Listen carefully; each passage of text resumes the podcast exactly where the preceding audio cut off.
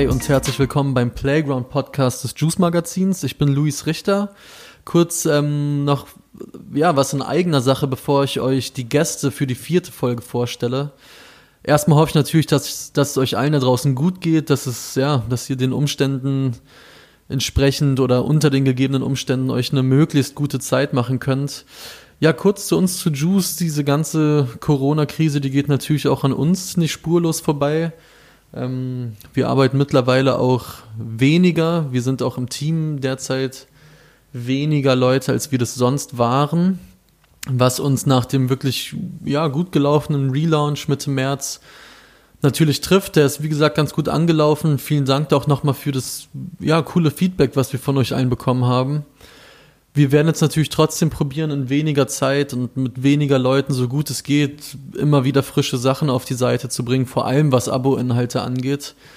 Ähm, der Transparenz halber würden wir euch einfach gerne wissen lassen, ja, wie es einfach bei uns aussieht, unter welchen Bedingungen wir arbeiten. Wir wollen uns nicht beschweren, wir können immerhin noch arbeiten, wir können noch Dinge tun und machen das auf jeden Fall weiter so gut wir können. Ähm, ja, aber nicht wundern, wenn es irgendwann einfach nicht die gewohnte Schlagzahl annimmt, vor allen Dingen was die Abo-Artikel angeht. Wir geben unser Bestes. So viel können wir euch versprechen und wir versprechen euch auch, dass wir schon an coolen Sachen dran sind, die bald dann auf die Seite kommen und ihr euch darauf, denke ich, freuen könnt. Jetzt aber genug ähm, der Vorrede und lasst uns gerne mal zur heutigen Folge kommen. Die vierte Folge des Playground Podcasts mittlerweile. Und ey, endlich zum ersten Mal keine Ballsportart, kein Fußball, kein Basketball, sondern es geht ums Schwimmen. Und dazu habe ich drei Gäste. Das erste Mal in diesem Podcast am Start. Und zwar aus San Diego, Jakob Heidmann und Marius Kusch. Die beiden ja, leben und arbeiten in San Diego als Schwimmer, trainieren da und gehören zu den besten Schwimmern, die Deutschland derzeit zu bieten hat. Die beiden haben sich auch für die Olympischen Spiele qualifiziert, die, ja, wie ihr wahrscheinlich mitbekommen habt, ja leider auch nicht stattfinden. Und die beiden sind große Hip-Hop-Fans, deswegen sind sie hier dabei. Und am Start ist dazu noch Davide Bortot. Der dürfte dem einen oder anderen noch was sagen, weil er bereits Juice Chefredakteur war von 2002 bis 2007. Davide war außerdem früher Selbstschwimmer, Schwimmtrainer und ist immer noch großer Schwimmfan. Und zu dritt, beziehungsweise zu viert, ja, sprechen wir über Schwimmen, über Hip-Hop. Wir sprechen natürlich darüber, wie ja, Marius und Jakob mit dem Wegfall der Olympischen Spiele umgehen, was das für deren Karrieren bedeutet, wie es sich in den USA im Vergleich zu Deutschland arbeitet, was dort anders gemacht wird, wie Davide seine Zeit im Schwimmen verbracht hat, wen er trainiert hat, wie er trainiert hat.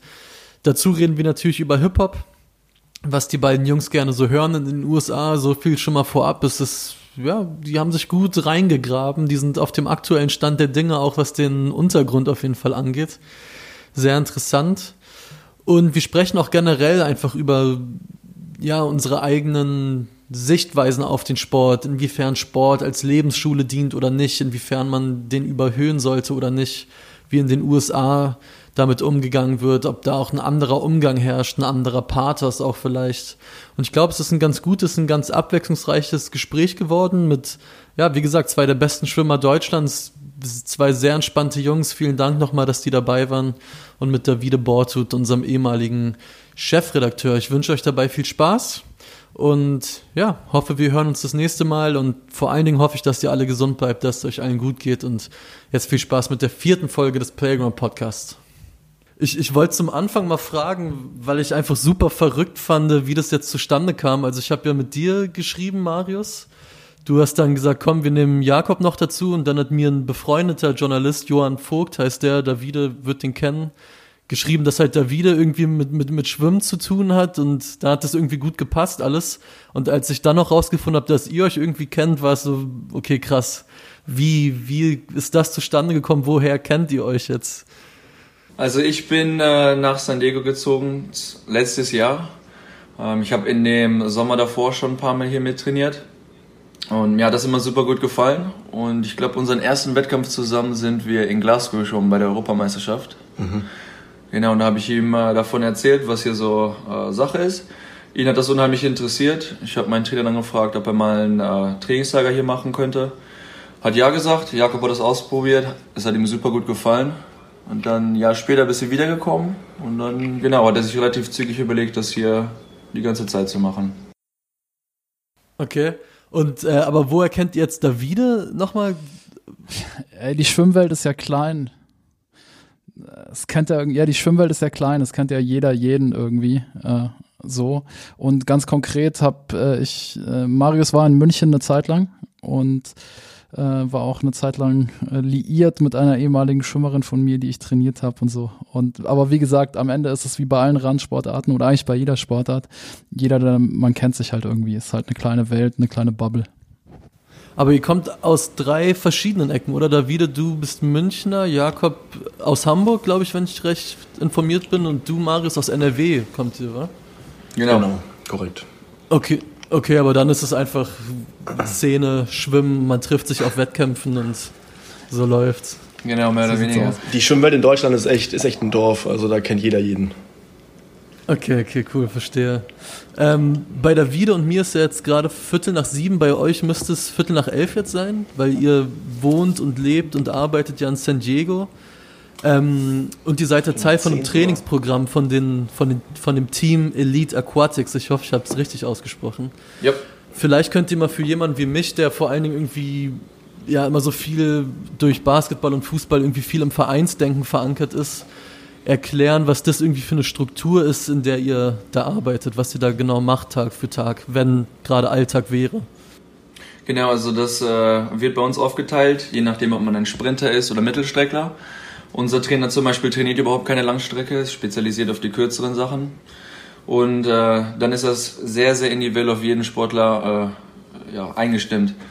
Äh, es kommt darauf an, wie viel Krafttraining man machen möchte. Also ich mache zum Beispiel dreimal die Woche Krafttraining, schwimme achtmal die Woche und dann kommen noch äh, zwei bis drei Einheiten dazu, wo man noch Stabilisationstraining macht, Rumpfstabilisation Genau, und dann äh, der, der Hauptunterschied ist quasi, dass es sehr, sehr spezifisch alles gehandhabt wird. Also es gibt quasi nicht eine Formel für jeden Schwimmer, so wie das in Deutschland oftmals äh, Fall ist, sondern das wird wirklich auf jeden Einzelnen angepasst. Mein Training schaut auch komplett anders aus als das von Jakob. Ja, und zum Vereinswesen ist es halt nochmal krass unterschiedlich, weil ähm, ich bin in Deutschland in, in Emshorn im Verein, das ist so ein Vorort von Hamburg. Und habe aber jahrelang in Hamburg am Stützpunkt trainiert mit anderen Sportlern, die in anderen Vereinen waren. Und hier ist es ja nochmal anders, weil du andere Nationen hast. Also wir haben, ich glaube, acht verschiedene Nationen, die hier zusammen trainieren. Alle unterschiedliche äh, Länder, andere, alle unterschiedliche Clubs repräsentieren. Und ähm, das ist halt ganz anders als irgendwie das, dieses urdeutsche Vereinswesen, was man kennt. Aber werdet ihr dann quasi von diesem Team auch bezahlt oder, oder wie läuft das ab? Ist das quasi euer Arbeitgeber oder wie kann man sich das vorstellen? Ihr lacht schon. Das ist unser Geldnehmer jedenfalls. Ja. Arbeitgeber ja, aber wir zahlen unseren Arbeitgeber auch. Also es gibt äh, monatliche Beiträge, die man zahlt dafür, dass man beim Schwimmtraining teilnehmen darf. Dann zahlt man den Krafttrainer. Und generell der größte Hauptunterschied ist, dass wir in Deutschland wirklich eine sehr gute Infrastruktur haben, wofür alles gesorgt ist. Man muss sich überhaupt keine Gedanken machen. Und hier ist es quasi so ein bisschen äh, das Gegenteil. Man hat zwar einer der besten Trainer der Welt, äh, allerdings muss man halt für alles andere selber zahlen. Also es geht von äh, Physiotherapie zu Krafttraining, Schwimmtraining etc. Okay, krass. Und euer Geld, naive Nachfrage, verdient ihr dann wahrscheinlich einfach mit Wettkämpfen, oder? Das ist dann. Ja, genau. Also ich bin jetzt zum Beispiel in der, in der Sportfördergruppe der Bundeswehr, bin quasi Berufssoldat, ähm, bekomme mein Geld einfach dadurch, dass ich trainiere. Dann haben wir noch die äh, Deutsche Sporthilfe, die uns unterstützt und dann verschiedene kleine Landesverbände, die so ein bisschen Geld dazugeben. Aber ich denke, mit den ganzen Kosten hier, so am Ende des Monats kommen wir beide eigentlich so bei null raus, wenn wir noch so ein bisschen von unserem Ersparten dazugegeben haben. Ja, also reich wirst du als Profischwimmer heutzutage nicht. Okay, okay. Ähm, Davide, dich, ich habe es im Intro eben schon erzählt, ich kenne vielleicht der ein oder andere Hörer, hoffentlich viele noch äh, aus deiner Zeit als Juice-Chefredakteur von 2002 bis 2007. Daher warst du mir primär auch ein Name, was ich nicht wusste. Ja, war wie gesagt bis zuletzt, was du mit dem Schwimmen zu tun hast. Du warst ja selbst Leistungsschwimmer. Auch ich habe es online gelesen, auch wenn du sagst, du warst eher Schwimmer als Leistung und ja. hast danach auch viel äh, als Trainer gemacht. Du hast zum Beispiel eine ganz junge Alexandra Wenk schon in, in München trainiert, die ja später dann mehrmals deutsche Meisterin wurde, auch Europameisterin. Erzähl mal bitte ein bisschen, was du mit dem Schwimmen zu tun hast. Ja, inzwischen bin ich eigentlich nur noch Fan und verfolge das. Ähm, hab da eigentlich nichts mehr mit zu tun, aber ich bin eben geschwommen, wie gesagt. Ich war dann schlecht und frustriert. Mit 15 habe ich aufgehört. Ähm, zum einen, weil da andere Dinge halt interessant wurden und ich war nicht gut genug, um diese anderen Dinge irgendwie äh, aufzugeben dafür. Und mein damaliger Trainer hat mich halt gefragt, der übrigens aus der Ecke von Marius kommt. Äh, ich äh, fühle mich immer erinnert an ihn, wenn er redet. Ähm, und äh, er hat mich gefragt, ob ich nicht Trainer machen will, weil ich immer schon ein relativ gutes theoretisches Verständnis der Sache hatte, aber es nicht so umsetzen konnte. Und dann bin ich irgendwie Trainer geworden. Am Anfang habe ich das nur so zum Spaß gemacht. So, Jakob hat ja vorhin auch über das deutsche Vereinswesen gesprochen. Das gehört ja so ein bisschen dazu. Man ist da irgendwie auch, hat da Freunde und so. Und die, wenn man aufhört als Schwimmer, dann wird man halt oft Trainer und ist da irgendwie so ein bisschen dabei und so. Und habe das eigentlich gar nicht ernst genommen. Und dann sind mir so durch Zufall ein, zwei gute Schwimmerinnen vor allem zugelaufen oder zugeteilt worden, die sehr ambitioniert waren. Und dann habe ich langsam angefangen, mich da reinzufuchsen und das irgendwie ernster zu nehmen. Und ja, habe das dann eine ganze Weile gemacht, parallel zur, zur Juice-Arbeit auch. Das, äh, unser damaliges Trainingsschwimmbecken war relativ nah am Büro, das waren so fünf Minuten Fußweg und dann bin ich immer so um ja, vier aus dem Büro ins Training und dann abends wieder ins Büro und habe dann noch Artikel redigiert und Interviews gemacht mit irgendwelchen Amis am Telefon und so.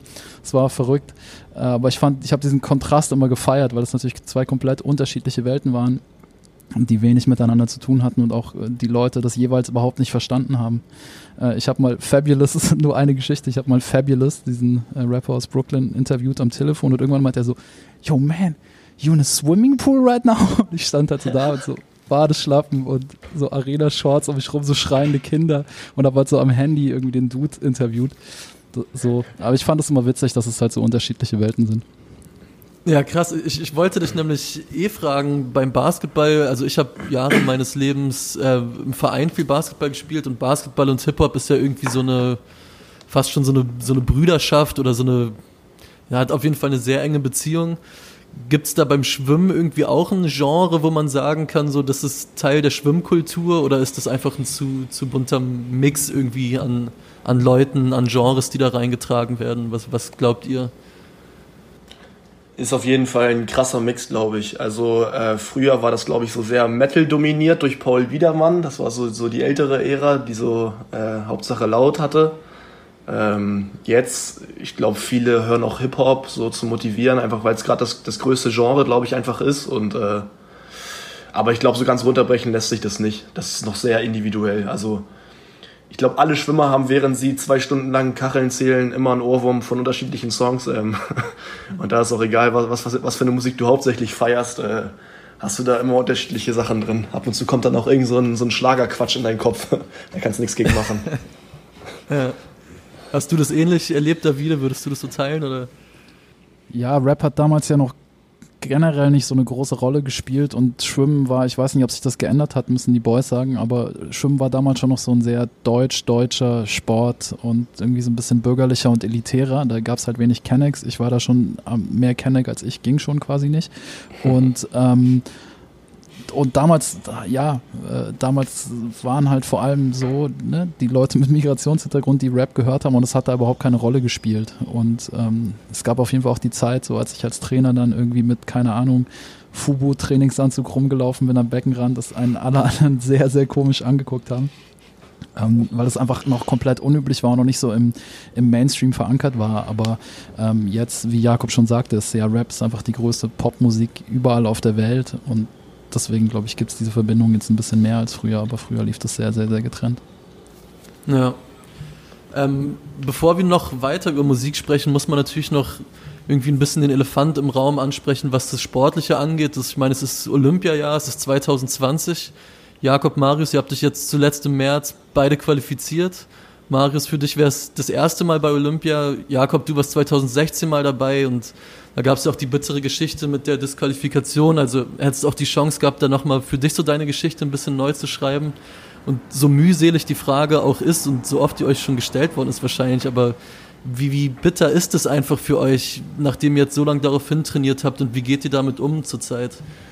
Ja, bitter war das definitiv am Anfang. Äh, wir waren auf jeden Fall in einem sehr krassen Rhythmus wo wir äh, immer abends Viertel nach acht, halb neun schlafen gegangen sind. Wir haben uns echt perfekt ernährt. Das Training, alles lief perfekt. Das war das, das klein, bis ins kleinste Detail geplant.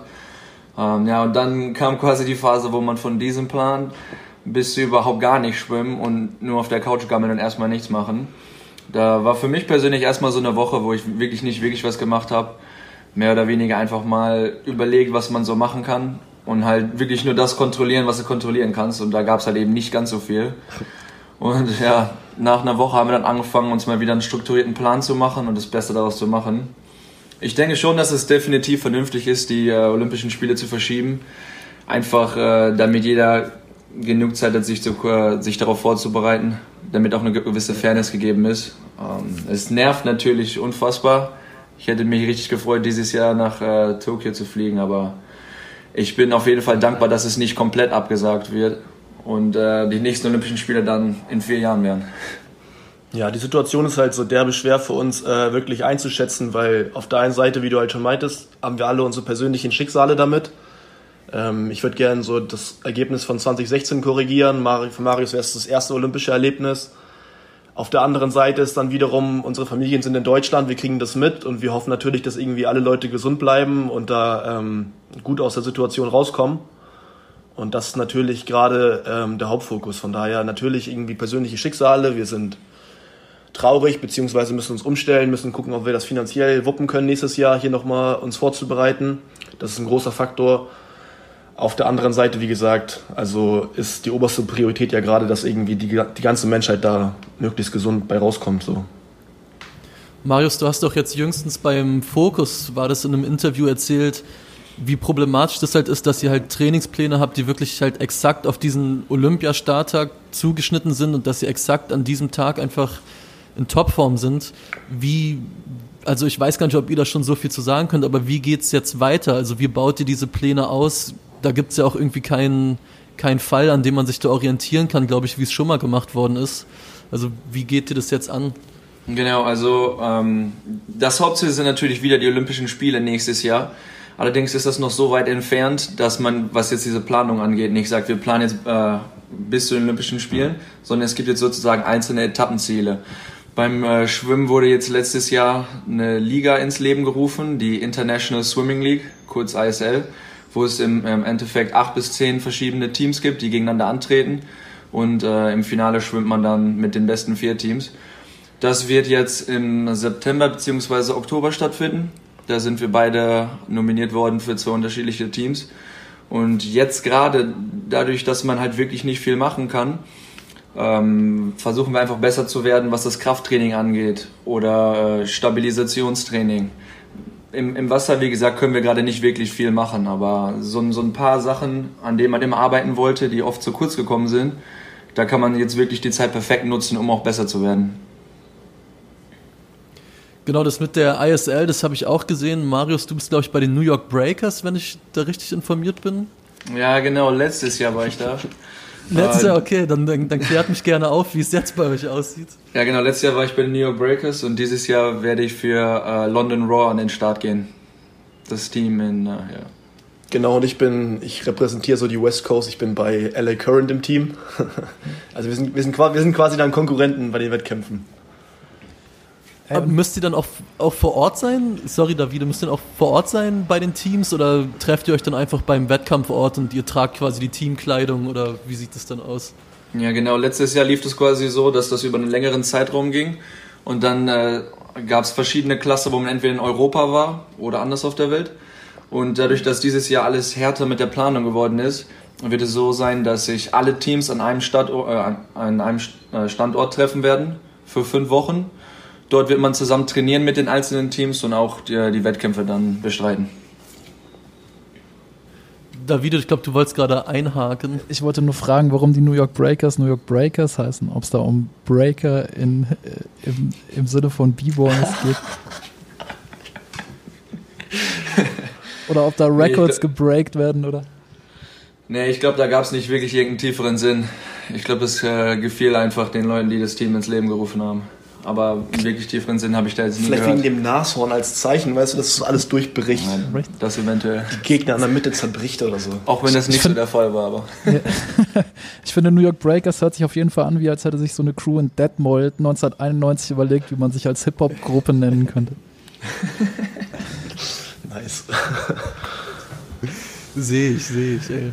Ähm, aber ihr habt auch eben schon erzählt, wir haben, bevor wir aufgenommen haben, schon ein bisschen gequatscht. Ihr wohnt ja auch zusammen, ihr seid Roommates quasi.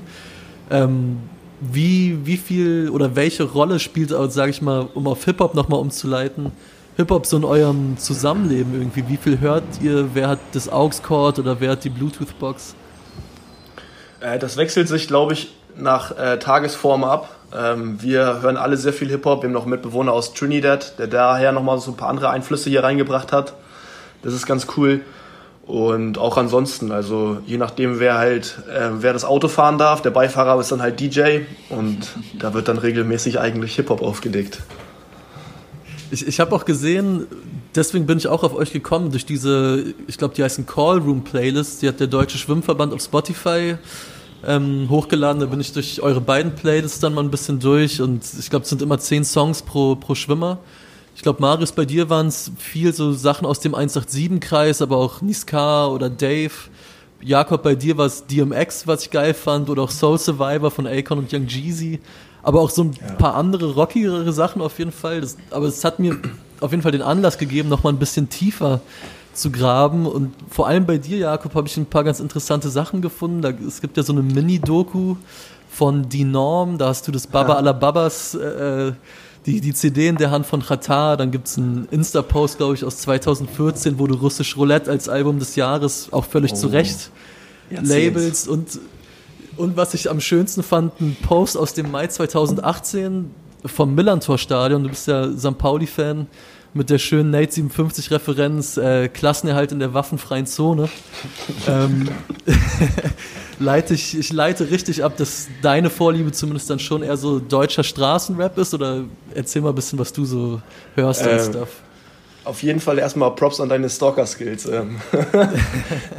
ähm, ja, also ich habe fünf ältere Geschwister, dadurch bin ich so ein bisschen mit dem älteren Hamburger Hip-Hop aufgewachsen und bin da auch so ein bisschen kleben geblieben, deswegen so Nate, ähm, habe früher so die ganzen 187 Mixtapes immer bei The Source geholt.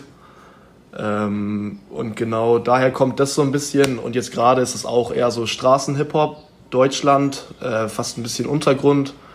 Aber das gibt es ja durch Spotify fast gar nicht mehr so richtig. Ähm, und halt genau die älteren Sachen, wie du schon meintest, so DMX, äh, Young Jeezy. Kommt selten, selten neues Zeug dazu. Leider. Kann, kannst du ein paar, paar Namen droppen, was du so an Untergrundkünstlern hörst, wenn du da meinst? Äh, jetzt gerade ähm, Tom Hanks finde ich cool, auch aus Hamburg, auch St. Pauli die Ecke, ähm, Jail aus Hamburg und ähm, Rap-Kreation aus Berlin finde ich super cool, ähm, Louvre, AOB, äh, das sind genau, das sind so die Namen, die, die das Untergrund noch bezeichnen würde. Okay, okay, auf jeden Fall tief, tief drin auf jeden Fall. Marius, wie ist das bei dir? Ist das ähnlich, was den Musikgeschmack angeht? Da konnte ich nämlich auf deinem Instagram leider nicht so viel äh, finden in die Richtung wie bei Jakob davor. Vielleicht bedeckt. kannst du mir jetzt ein bisschen was erklären. Ja, ich halte mich da oft bedeckt. nee, Jakob ist äh, definitiv tiefer verankert. Ähm, also ich bin groß geworden mit dem äh, amerikanischen Hip-Hop-Rap. Das war schon immer eigentlich so mein, ja, mein Liebling. Und ich würde sagen, so 2008, 2009 bin ich dann eher auch so in diese Deutschrap-Szene geraten, wo ich dann viele Künstler davon gehört habe. Ich persönlich äh, bin ein sehr großer Kollega-Fan mit dem Lied Herbst damals. Das hat mich so dazu bewegt, dass ich Kollega-Fan geworden bin. Und auch jetzt, ich höre äh, oft noch die äh, Zuhälter-Tapes, das sind so eine meiner Lieblingsalben davon. Ähm, und sonst, ja, Biggie Biggie ist, ist und bleibt King. Höre ich sehr, sehr, sehr oft. Und gerade was auch West Coast Rap angeht, also da würde ich sagen, da höre ich das meiste eigentlich. Wie, wie hat euch, seitdem ihr in San Diego wohnt, vielleicht auch der Shift vielleicht nochmal stärker auf US-Rap irgendwie zwangsweise verändert, was den Musikkonsum angeht? Oder bleibt ihr vielleicht umso mehr dabei und guckt umso mehr nach deutschen Sachen, weil ihr nicht so leicht rankommt? Oder ist das durch das Internet eh hinfällig irgendwie, diese Barrieren? Also ich finde, das kommt auch immer so ein bisschen auf den äh, Standort an. Wenn wir gerade hier unterwegs sind, du bist irgendwo am Strand, cruist irgendwo mit dem Auto rum, dann fühlt man definitiv äh, die Musik von der West Coast hier nochmal ein bisschen mehr, als wenn man gerade irgendwo zu Hause ist, im verregneten Hamburg oder München. also es kommt, es kommt wirklich so ein bisschen auch darauf an. Ja, und Marius hat mich so, so ein bisschen auch auf den, auf den Ami-Film so ein bisschen umgepolt. Also mittlerweile kann ich da auch so ein bisschen was hören. So Young Dolph zum Beispiel finde ich richtig cool. Da hat er mich so ein bisschen, hat er mich so ein bisschen abgeholt und ähm, ja, da gibt es dann auch einige, einige coole Sachen, die wir auf jeden Fall pumpen hier. Young Dolph höre ich auch sehr gerne. Der hat ja mit, mit Key Glock dieses Tape, dieses Dummer ja. and Dummer, das für mich letztes Jahr auf jeden Fall, war letztes Jahr, oder? Oder doch, oder schon wieder 2018, nee, 2019, glaube ich. Ja generell dieses ganze Memphis-Zeug irgendwie für mich auch eins der Sachen, die ich am liebsten gerade höre. Davide, um es vielleicht komplett zu machen, wie ist es bei dir? Wie tief bist du noch drin in Rap? Hast du noch all der Zeit irgendwann mal genug davon bekommen oder? Digga, natürlich. Äh, ist, also als ich von der Juice weg bin, 2007, hatte ich tatsächlich erstmal keinen Bock mehr und habe mich ein, zwei Jahre ein bisschen zurückgehalten.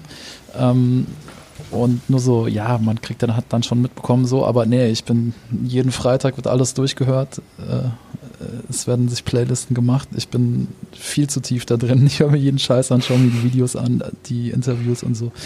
Ähm, ich denke mir ab und zu, vielleicht könnte ich meine Zeit auch sinnvoller investieren, aber das wird, glaube ich, nicht mehr weggehen. Das ist halt einfach mein Ding. Ja, ja, aber ich fühle, was du meinst. Ich finde, wenn man sich beruflich mit dem Thema eh schon immer so viel beschäftigt, das geht mir aber auch mit allem so. Ich mache ja auch viel zu Sport beruflich, also Fußball und Basketball. Und ich finde einfach, wenn man viel mit einer Sache eh zu tun hat, ist man irgendwie über jede Auszeit dankbar. So, wie ist das bei euch mit dem Schwimmen? Wenn ihr mal nicht im Becken seid, guckt ihr irgendwie Schwimmsachen, beschäftigt ihr euch damit oder denkt ihr auch mal, ey, okay, gibt doch andere Dinge? Ich glaube, wir sind da relativ ähnlich, Marius und ich. Also wir auf jeden Fall verfolgen wir es, so ein bisschen nebenbei, aber es gibt halt auch, gerade wenn du hier wohnst, coolere Dinge, die du in deiner Freizeit machen kannst. Also wir gehen gerne surfen oder so oder äh, mal irgendwo einen Kaffee trinken oder irgendwas. Aber sind nicht so krass da drin, jetzt müssen jedes einzelne Ergebnis verfolgen auf die Minute genau, sondern hat auch mal eine Woche Zeit, bis wir das Ergebnis vom letzten Wochenende erst checken. Äh, aber das ist auch ganz okay so. Also da sind wir dann schon mal ganz, ganz froh, wenn wir da ab und zu mal rauskommen. Ja. Vielleicht auch nicht schlecht, sich einfach ein bisschen Distanz irgendwie dazu aufzubauen, oder? Oder habt ihr das irgendwie bewusst gemacht oder kam das einfach mit, mit den Jahren? Ja, ich denke, ich sehe das ähnlich. Also Balance ist auf jeden Fall sehr wichtig. Wenn man halt wirklich die ganze Zeit mit dem Kopf immer nur beim Schwimmen ist, beim Sport, was auch immer, dann wird es irgendwann mal zu viel und dann verliert man auch ein bisschen die Leidenschaft beziehungsweise so die Lust daran, das ausüben zu wollen. Deshalb sind gerade auch mal diese Pausen hier und da sehr, sehr wichtig.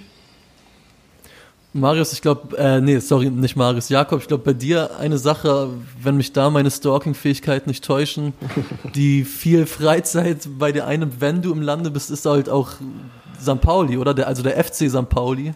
Gibt ein ja. paar geile Fotos, wie du auf, auf den Zäunen des Millern-Stadions sitzt und, und, und so Geschichten.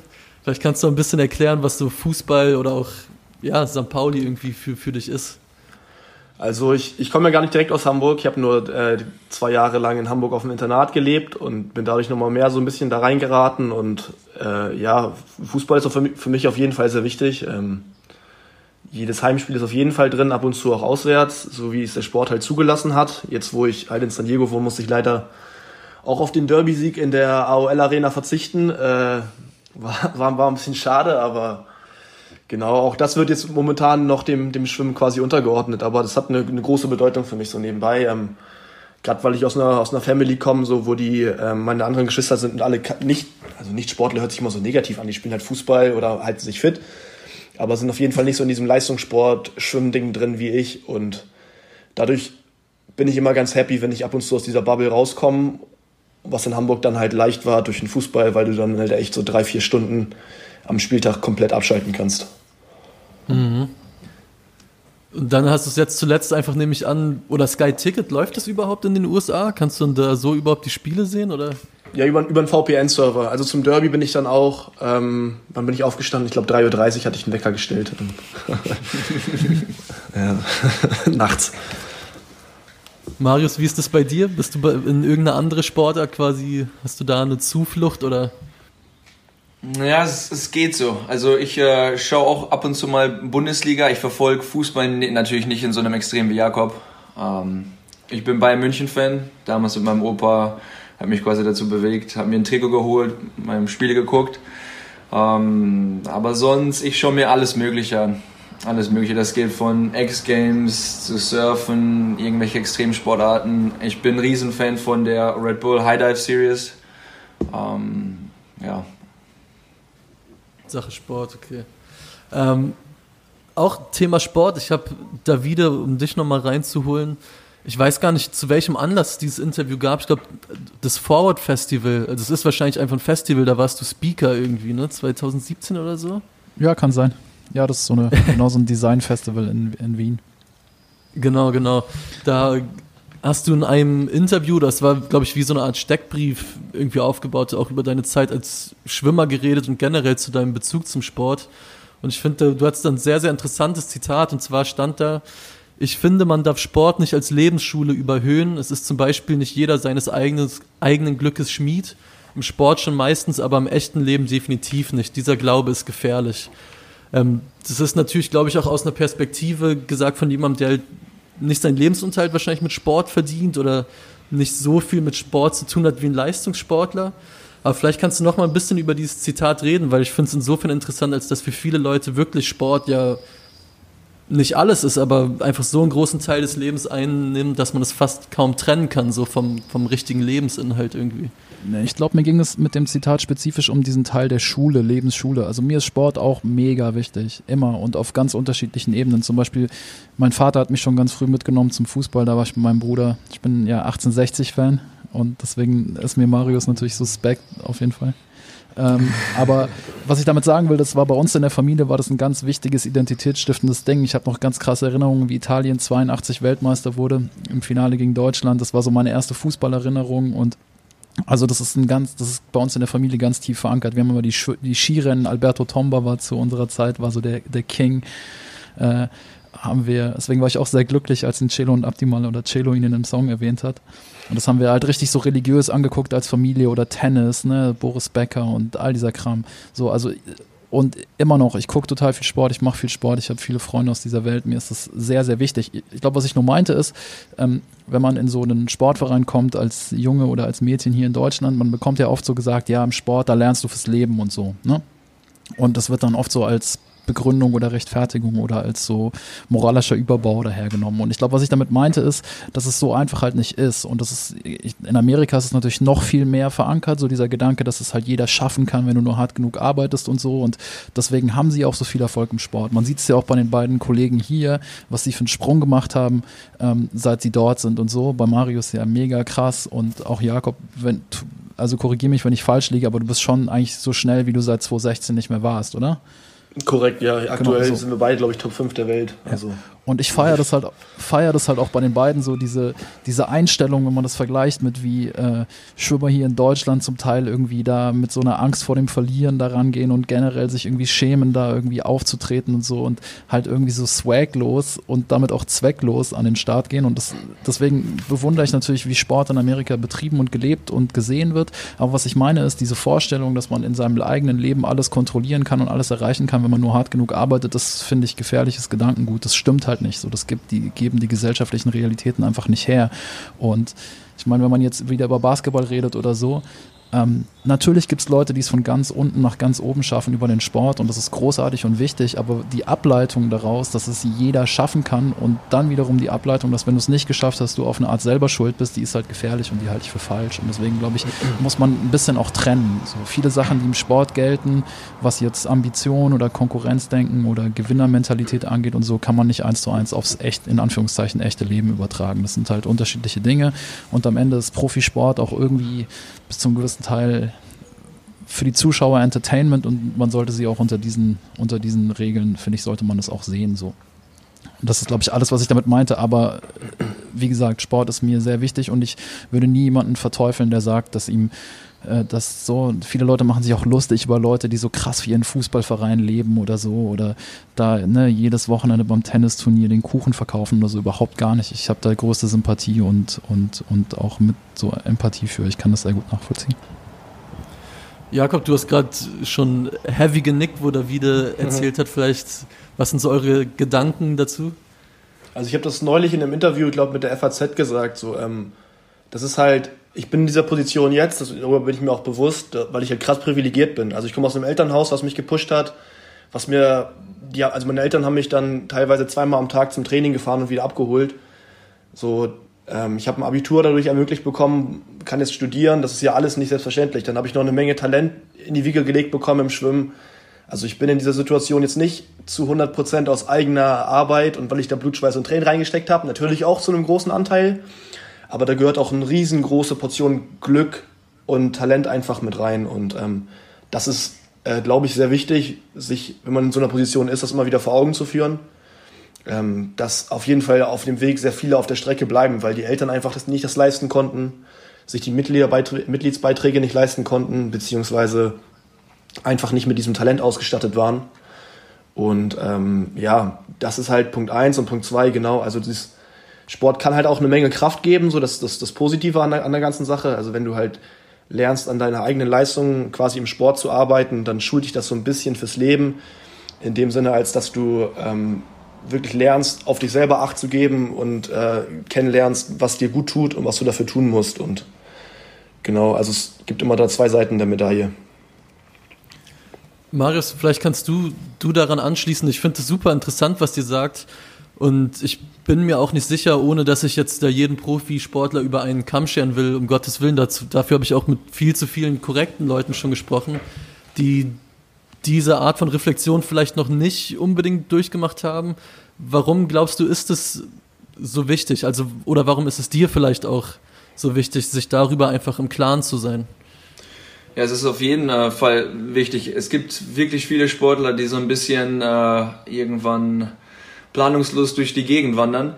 Man äh, ist sein ganzes Leben lang geschwommen, irgendwann wird man älter und es gibt halt ganz viele Leute, die sich nebenbei nichts aufgebaut haben, die keinen akademischen Abschluss etc. haben. Dann wird man äh, oder dann wird weiter geschwommen, weiter geschwommen. Irgendwann hat es dann auch bei manchen Leuten halt nicht geklappt mit dem sportlichen Erfolg. Da möchte man in die Arbeitswelt einsteigen und stellt fest, hm, ich habe mich nie wirklich um irgendwas gekümmert, weil der Vorwand Sportler im Vordergrund stand. Insofern ist es halt wirklich unheimlich wichtig, dass man nicht sagt, ich bin nur ein Sportler, sondern es ist ja mein Hobby und mein Beruf, aber nichtsdestotrotz braucht man auch immer eine andere Welt, in der man sich etwas anderes aufbaut. Und äh, nochmal zu dem, was du gesagt hast, die Einstellung ist definitiv sehr, sehr anders hier. Ich habe auch am Anfang erstmal eine gewisse Zeit gebraucht, es gibt natürlich immer so den Klassiker, das hört man oft bei uns zu Hause. Ah, ich habe das schon immer so gemacht, warum soll ich das verändern, wenn es geklappt hat? Ich, ich möchte nicht nichts anderes machen. Und ich habe auch die ersten paar Monate wirklich so ein bisschen damit äh, zu kämpfen gehabt, dass ich sehr, sehr offen für neue Sachen bin, für neue Ideen, äh, auf Leute zuzugehen, Leute kennenzulernen etc. Also das muss man definitiv äh, drauf haben oder sich auch beibringen, wenn man hier erfolgreich sein möchte. Aber das kann halt unheimlich kraftvoll sein, wenn man das dann hinterher so gemeistert hat und wirklich die Einstellung hat, ich kann alles schaffen, wenn ich nur hart genug dafür arbeite und das kann man halt in allen Lebensbereichen anwenden. Das geht im Sport, das geht in der beruflichen Welt, Beziehungen, was auch immer. Und äh, ja, da freue ich mich, dass ich das mit Jakob hier teilen kann. Ich finde es interessant, diesen Unterschied Deutschland-USA. Ich meine, ich habe darüber auch immer viel gehört und gesprochen, allein schon beim Thema Basketball natürlich halt, wo es auch immer ein großes Thema ist, was machen die Amis anders? Ich meine, es fängt natürlich schon einfach ganz fundamental in diesem Sportsystem an, was ja einfach ein anderes ist. Aber ich habe oft das Gefühl, dass es irgendwie auch eine andere, eine andere, Art, eine andere Art von Pathos oft da drin steckt und dadurch irgendwie auch eine andere Art von Leidenschaft irgendwie. Sowohl, das erlebe ich oft sowohl in der Berichterstattung als auch wenn ich irgendwie Sportler drüber reden höre wie, wie erlebt ihr das vielleicht als, als Schwimmer vor Ort? Einfach das Feeling, inwiefern ist das anders als in Deutschland, wenn ihr da arbeitet? Also ich kenne das noch äh, aus dem College. Ich bin ja hier dreieinhalb Jahre im College gewesen. Und das ist halt was ganz anderes, wenn man hier mit einer Mannschaft dort steht. Man hat die ganze Saison über hart zusammengearbeitet und man fährt mit seinen Freunden zu der Meisterschaft und möchte halt dort äh, idealerweise gewinnen. Ich meine, zu Hause gibt es auch hier und da mal einen Wettkampf, wo man als Team zusammenschwimmt, aber das, das lässt sich nicht ansatzweise vergleichen. Und äh, wenn wir dann ja bei der NCAA-Meisterschaft sind, der höchsten Meisterschaft im College-Sport, dann trägt jeder auch sein, äh, sein Trikot etc. Man schwimmt mit den Leuten zusammen und da ist man einfach unfassbar stolz, dieses Team zu repräsentieren. Und zu Hause ist man halt oftmals mehr ein Einzelkämpfer. Und so geht das natürlich auch in der Mentalität über. Dass hier, ich meine, das kennt man aus dem Amerikanischen, dass der Teamgeist wirklich im Vordergrund steht. wo man oftmals zu Hause denkt, ja, aber Schwimmen ist ein Individualsport. Es ist doch äh, in dem Sinne total egal, ob man hier als Team fungiert oder nicht. Aber ja, da lässt man halt unheimlich viel Potenzial liegen. Und deshalb ist das halt einfach eine, eine ganz andere Erfahrung hier, weil man wirklich stolz ist, mit dem Team dort zu sein. Ja, und ich glaube, um an das College-Ding anzuschließen, ähm, das ist halt auch so, wenn du hier an der Uni studieren willst, dann kostet das halt krasse sechsstellige Summen für ein, für ein Bachelorstudium. Und wenn du halt ein, ein, guter Sportler bist, dann bekommst du halt entweder irgendwie 50 Prozent der, der Gebühren erlassen, beziehungsweise teilweise ein Full Ride, wo du alles gezahlt bekommst. Und auch deswegen, glaube ich, ist das krass gepusht, gerade wenn du so Basketball oder Football ansprichst, wo die Familien dann teilweise eher aus ärmeren Verhältnissen kommen, dann ist es für die halt so die einzige Hoffnung, quasi da rauszukommen, indem sie halt krass sind in dem Sport und dadurch ähm, an die Uni kommen. Und dann idealerweise NBA, NFL, irgendwie sowas. Ja. Ich finde aber auch, wenn man innerhalb einer Sportart bleibt, gibt es einfach fundamentale Unterschiede. Jetzt nicht nur zu Amerika, sondern auch zu anderen europäischen Nationen. Also ich habe immer den Eindruck gehabt, gerade im Schwimmen oder bei diesen traditionellen olympischen Vereinssportarten wird so den Jugendlichen werden so zwei Sachen gelehrt. Zum einen immer so dieses Demut, Bescheidenheit, auch wenn du gewinnst, du darfst es nicht so rausstellen, du musst immer, ne, zeig das nicht so, nicht angeben, keiner so, mach ja keine Gewinnerposen oder so. Und dass einem fast schon der Spaß so ausgetrieben wird. Also ich bin jetzt nicht mehr so tief da drin, aber ich schaue mir immer noch, gehe immer noch zu jedem Wettkampf. Hier in Berlin sind ja immer die deutschen Meisterschaften. Da gehe ich natürlich immer hin und gucke alles im Fernsehen, was kommt und so und Livestreams. Und ey, man kann das gar nicht langweiliger inszenieren oder machen, als Schwimmwettkämpfe in Deutschland gemacht werden. So, da muss man sich echt anstrengen, wie beschissen das ist. Das ist wirklich, das ist unfassbar. Und, und ich habe den Eindruck, es wird gehört so zum Ethos irgendwie dazu, dass es den Leuten so vermittelt wird, so bitte ja, keine, so dann allein schon so Sachen wie, das hört sich jetzt albern an, aber ähm, wie, wie, wie hässlich diese Vereins-T-Shirts halt sind in Deutschland immer noch so, ja, immer so dieser, dieser komische so Arena-Swag und so weiter. Und ich habe, das war so, ich war jetzt bestimmt nicht der allerbeste Schwimmtrainer und so, oder der so voll viel verstanden hat, aber ich habe immer versucht, ähm, so Kleinigkeiten wie zum Beispiel einfach mal ein cooles T-Shirt machen, einfach zu sehen, was es bei so einem 14-Jährigen für, für einen Effekt haben kann und auch bei Erwachsenen so, ja. Einfach so, wie man direkt anders auftritt und so und irgendwie versucht da so einen gewissen Spaß oder ja, um Drip irgendwie da reinzubringen, um so ein, ein, eine Hip-Hop-Vokabel zu bemühen. Einfach. Und das, glaube ich, ist in Deutschland in der Sportkultur nicht so verankert. Man merkt ja auch immer, dass Leute wie, was weiß ich, Aubameyang oder so, dann direkt mal irgendwie erstmal suspekt, so den Leuten suspekt sind und erstmal irgendwie mit Skepsis aufgenommen werden. So, hä, warum hat denn der Spaß? Dann kann er ja nicht hart trainieren. Und das finde ich diesen, diesen nicht-Widerspruch, den es ja gar nicht gibt, der spielt in Amerika keine Rolle. Ich glaube, keiner käme auf die Idee zu sagen, dass, äh, was weiß ich, ähm, äh, keine Ahnung, sein oder so nicht hart arbeitet, nur weil er irgendwie einen spektakulären Dank macht und weil er schon seinen Schuh am Start hat und irgendwie da Faxen macht, wenn er, wenn er gewinnt. So. Das ist, finde ich, so ein großes deutsches Missverständnis und es hat viel damit, glaube ich, auch viel damit zu tun, dass so bestimmte Attitüden oder bestimmte Herangehensweisen hier nicht so verbreitet sind, wie zum Beispiel in Amerika. Aber auch in das Italien, also es ist ganz anders. So. Das ist voll witzig, dass du das ansprichst, weil das ist auch so die Rückmeldung, die Marius und ich aus Deutschland immer bekommen weil die Leute dann so über Instagram immer denken, ja, ihr geht nur surfen, ihr geht irgendwie nur feiern oder ihr, ihr habt viel zu viel Spaß. Und auf einmal qualifizieren wir uns halt für Olympia als irgendwie Top 5 der Welt. Ja. Und dann sagen wir halt so, Dicker, es geht auch mit Spaß. Stell dir vor. Ja, total. Klar. Und ich finde, das ist schon auch in anderen europäischen Ländern, in, in, Italien oder so, die wissen Sport auch anders zu feiern. Da ist halt so jedes Dorfrennen und jeder, jeder, jedes Dorffußballspiel und jedes Fahrradrennen da bei uns in der Gegend so. Das wird, da werden halt irgendwelche Hobbysportler einfach wie so Stars abgefeiert und so, ja. Und dann ist halt irgendwie der Sieger und yeah, und alle so, alle haben Bock. Und das fand ich immer schon, als, auch als Kind schon irgendwie faszinierend, diese, diese, diese deutsche Herangehensweise. Und es gibt natürlich auch hier Leute, die Erfolg haben im Schwimmen. Jetzt gibt es ja gerade wieder ein paar Leute, nicht nur Marius und, äh, und äh, Jakob, sondern auch ein paar andere hier, die vielleicht eher am anderen Ende des Spektrums sind so und die auch damit Erfolg haben. Aber mhm. ich glaube, grundsätzlich wird da in Amerika schon viel richtig gemacht, was, was äh, Sport angeht. Ich fand das, das krasseste oder eine der krassesten Sachen, die ich, was das angeht, seit langem erlebt habe, das war glaube ich auch letztes Jahr, da war Leroy Sané, also der Fußballnationalspieler, der ist zur Nationalmannschaft gekommen und hat so ein, ich glaube, es war ein Gucci oder deutsche Gabbana Pelz, auf dem halt so Sachen getaggt waren. Ey, und der wurde halt so durchs Internet getrieben, von wegen, ja, ein bisschen Fußball spielen und sich dann irgendwelche beschmierten Pelze für 500 Euro kaufen und so. Und das ist halt so dieses typisch, äh, fast schon so ein Neidtum, habe ich oft das Gefühl. Und äh, auch irgendwie das, was witzigerweise, ich, um Gottes Willen, ich stimme nicht mit allem überein, aber was Flair ja auch schon immer zwischen den Zeilen oder auch in vielen Interviews sehr direkt immer angesprochen hat, so.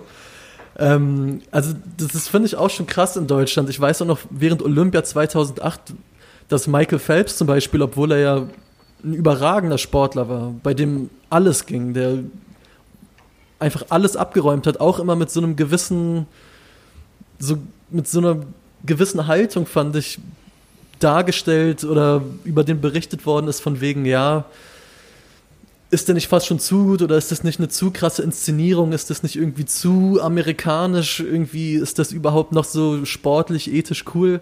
Ich glaube aber, wenn ich mich nicht täusche, dass Michael Phelps für euch beide, habe ich gelesen, auch schon ein Vorbild ist, oder? Oder ein Idol. Vielleicht könnt ihr mal darüber was erzählen, wie ihr das erlebt habt. Vielleicht selbst als Schwimmfans damals. Ja, definitiv. Also ich bin quasi groß geworden. Ich habe mir die Rennen von äh, Michael Phelps und Ryan Lochte angeguckt. Als ich damals in Deutschland äh, noch gelebt habe, war das schon immer mein Traum, mal in Amerika zu schwimmen. Ich habe mir die Videos angeguckt. Ich wusste, was der Kommentator gesagt hat. Ich kannte jedes einzelne Wort. Ich konnte jede einzelne Bewegung in meinem äh, Gedächtnis abrufen. Insofern war das für mich immer sehr, sehr faszinierend. Und gerade in so vielen äh, kleineren Vereinen hat man auch überall Poster und Bilder von Michael Phelps hängen. Wenn die Trainer irgendwas angesagt haben, wurde immer darüber gesprochen. Insofern war es schon fast schwer, kein Michael Phelps-Fan zu sein. Ähm, ja, genau. Und für mich war es unfassbar cool. Ich hatte hier in 2016, als ich, äh, als ich in den Staaten angefangen habe, habe ich die Möglichkeit gehabt, mit äh, Ryan Lochte zu trainieren. Und ich, äh, für, für mich war das, ich war da total perplex am Anfang, weil ich habe noch nie so große Sportler gesehen, die solche Namen hatten. Und ich musste mich auch erstmal ein bisschen dran gewöhnen. Aber ja, insofern, das war auf jeden Fall sehr, sehr cool hier. Wobei Ryan noch ja noch der größere Rockstar war als, als Michael Phelps eigentlich. Das der, hat ihn ja auch sympathisch gemacht. Der, Teil, der, ist teilweise halt mit Grills aufs Podium gegangen. Hat halt so goldene Grills Wirklich? drin und, und irgendwie okay. Basketballschuhe mit so Flügeln dran und so. Also da war Phelps halt nichts gegen eigentlich. Ey, er hatte, krass, er hatte okay, doch auch so eine, nachgucken. Er hatte doch auch so eine Reality-Show, oder? Ja. Wie, wie hieß die nochmal? Ja, ich habe die geguckt. Äh, er hat so Cheer gesagt. Der Wiedererkennungswert war auf jeden Fall da, nicht bei allem, aber. Ach, Digga. Ja, okay, krass. Mit dem Typ muss ich mich mal noch ein bisschen beschäftigen, dann auf jeden Fall. Ja. Wusste ich bisher noch nicht viel drüber.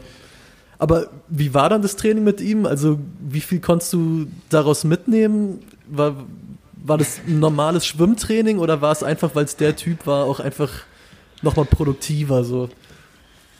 Ja, also das war natürlich in manchen Serien, die wir so geschwommen sind, war das einfach nur unfassbar krass. Da hatte man das Gefühl, dass man gegen einen Fisch schwimmt. Ich bin, äh, ich habe ich hab alles reingelegt ins Training und im, Endeffekt war ich nicht mal irgendwo nah. Ähm, unfassbar talentiert. Ich würde jetzt nicht unbedingt sagen, dass äh, der absolut Trainingsfleißigste war. Aber ja, auf jeden Fall echt ein sehr, sehr krasses Talent. Manche Leute wissen einfach, wie die sich durchs Wasser zu bewegen haben. Die springen rein und es fühlt sich einfach, obwohl Schwimmen ja sehr unnatürlich für uns ist, fühlt sich sehr natürlich für ihn an. David, wolltest du gerade was? Nö. Also, also okay. Ich fand ihn auch immer fast, also ich, ich fand ihn auch immer faszinierend, weil er halt, er sieht ja auch gar nicht aus wie jemand, der ein heraus außergewöhnlicher Schwimmer ist. Er ist ja eher klein und wirkt auch immer so ein bisschen chubby ähm, und eigentlich gar nicht furchteinflößend und ähm, aber ist halt unf also hat unfassbare Leistungen gemacht. Er war ja auch zu dieser Zeit 2008, als er so seine Hochphase hatte, das war ja genau die Zeit, als diese Anzüge, ich weiß nicht, ob du dich erinnern kannst, 2008, 2009 hat das Material im Schwimmen halt so einen riesigen Sprung gemacht und quasi jedes Rennen war Weltrekord und so. Und er ist damals immer noch mit Hose einfach nur geschwommen und trotzdem da einen Weltrekord nach dem anderen und so. Ich war, fand ich immer sehr faszinierend. Ein Schwimmer mit Grills, Mann. Allein deswegen muss ich da auf jeden Fall noch mal ein bisschen.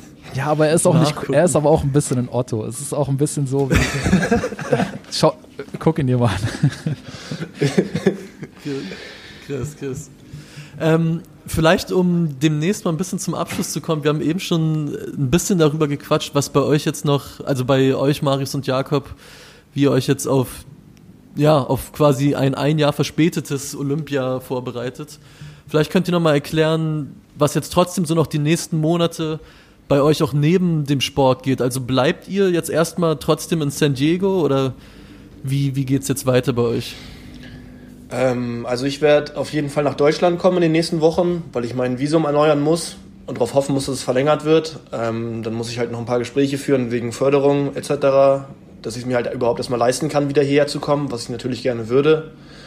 Und ich werde noch probieren, in der Uni ein, zwei Klausuren zu schreiben im Sommersemester jetzt, damit ich da jetzt nicht alles äh, verkümmern lasse, weil ich noch im Bachelorstudium bin. Ähm, ja, Familie, Freunde sehen, ähm, zum Fußball gehen wird, glaube ich, nicht so realistisch, wie die gerade die Lage ist. Ähm, von daher und dann halt genau währenddessen halt immer so ein bisschen weiter trainieren für die ISL im, im Oktober, November. Ähm, das sind da so bei mir die, die Hauptsachen in, in den nächsten Monaten. Ja, ich werde erstmal auf jeden Fall hier bleiben. Mein Visum hält bis Ende 2022. Und ähm, ich werde einfach hier noch weiter trainieren. Ich hoffe natürlich, dass wir bald mal wieder ins äh, Meer können. Äh, ist gerade aktuell alles geschlossen. Du zahlst eine Strafe von bis zu 1000 Dollar, wenn du reinspringen möchtest. Das lohnt sich dann natürlich eher weniger.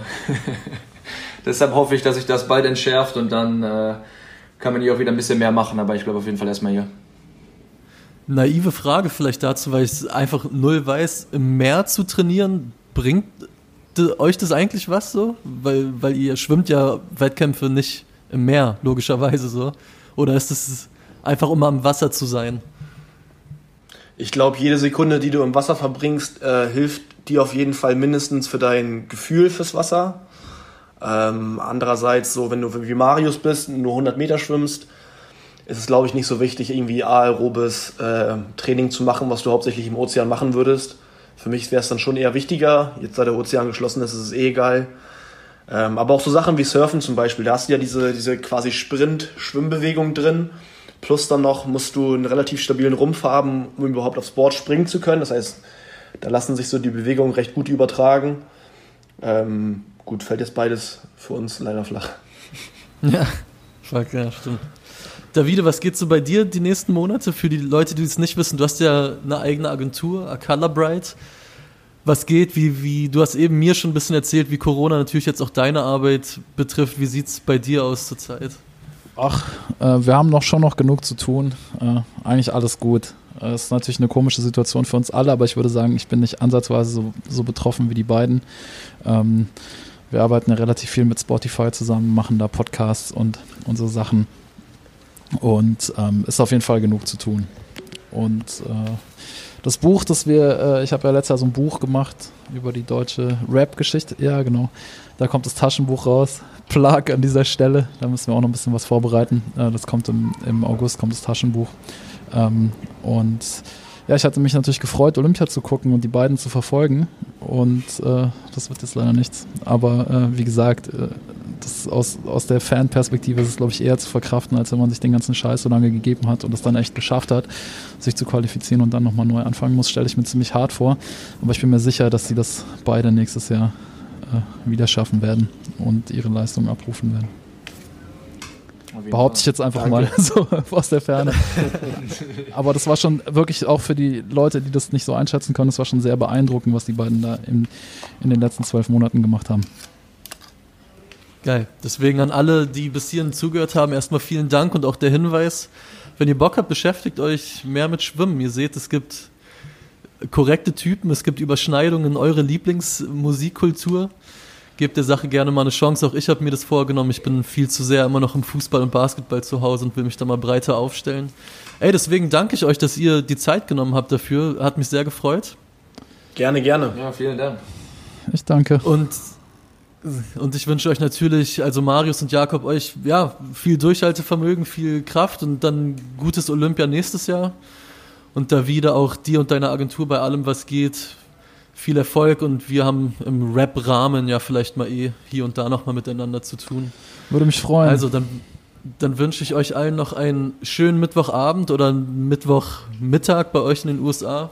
Ey, und gerne auf Wiederhören. Macht's gut. Bis bald. Gerne. Danke. Ciao, ciao. ciao, ciao. ciao.